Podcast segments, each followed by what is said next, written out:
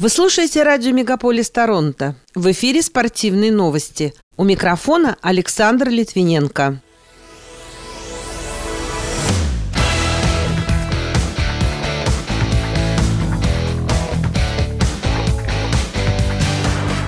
Федор Рудаков не смог финишировать на Паралимпиаде в Токио из-за падения сопровождающего. К началу открытого чемпионата США по теннису все готово. Состоялась жеребьевка группового этапа Лиги Европы. Президент Федерации хоккея России Владислав Третьяк позитивно отозвался о канадской сборной. А спорт вернется в жизнь канадских школьников с началом нового учебного года.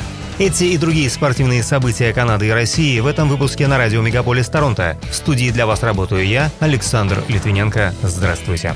Российские пролимпийцы выиграли золото в командных соревнованиях шпажистов.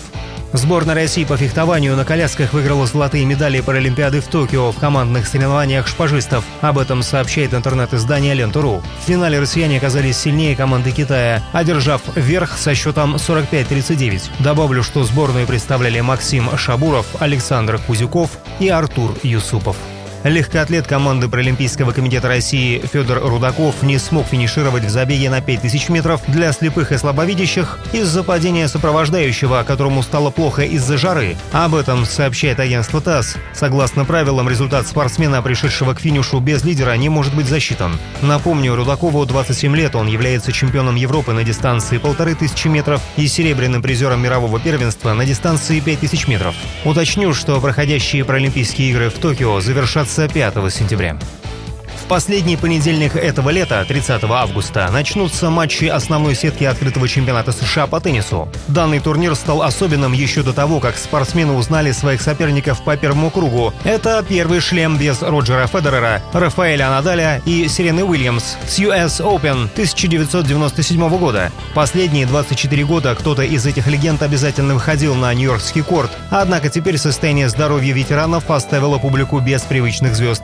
Ранее стало известно, что в первом квалификационном раунде мужского одиночного разряда встретятся канадец Денис Шаповалов с аргентинцем Федерико Дальбонисом, а россиянин Даниил Медведев скрестит ракетку с французом Ришаром Гаске. Среди женщин стоит выделить такие дуэты, как канадку Ребекку Марина, которой будет противостоять немка Иссалин Бонавитюр и россиянку Камилу Рахимову, которая сыграет с чешской теннисисткой Кристиной Плишковой. Многие эксперты выразили уверенность в том, что предстоящие теннисные баталии при принесут немало сюрпризов. Надеюсь, что они будут приятными состоялась жеребьевка группового этапа Лиги Европы по футболу, по результатам которой на групповой стадии сыграют два российских клуба. В частности, в группу С попал московский «Спартак» в окружении английского «Лестера» и итальянского «Наполи». А «Локомотив» будет выступать в группе Е, выясняя отношения с итальянским клубом «Лацио», французским «Марселем» и датским «Мидьюландом». Напомню, первые матчи пройдут 16 сентября, завершится групповой этап 9 декабря, а финал турнира пройдет в Севилье на стадионе Рамон Санчес из Хуан.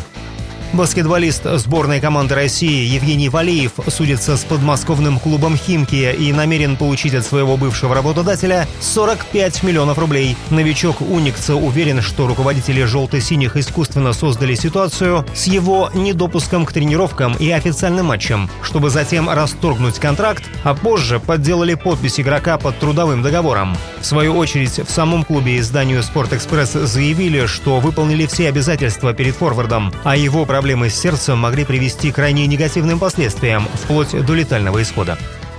Президент Федерации хоккея России Владислав Третьяк в интервью изданию «Спортэкспресс» сказал, что индивидуальная статистика игроков в регулярном чемпионате Национальной хоккейной лиги из сборной Канады была лучше, чем аналогичная статистика у хоккеистов сборной России, выступающих в Заокеанской лиге. В качестве примера он привел количество голов, время владения шайбой, силовые приемы и реализацию голевых моментов. Третьяк отметил, что слабых канадцев не бывает. В заключении он добавил, что без легионеров Национальной хоккейной лиги шансы россиян на медали следующего чемпионата мира будут повыше. Но и в турнире с участием всех сильнейших команд «Красная машина» способна собрать хороший состав и неплохо выступить.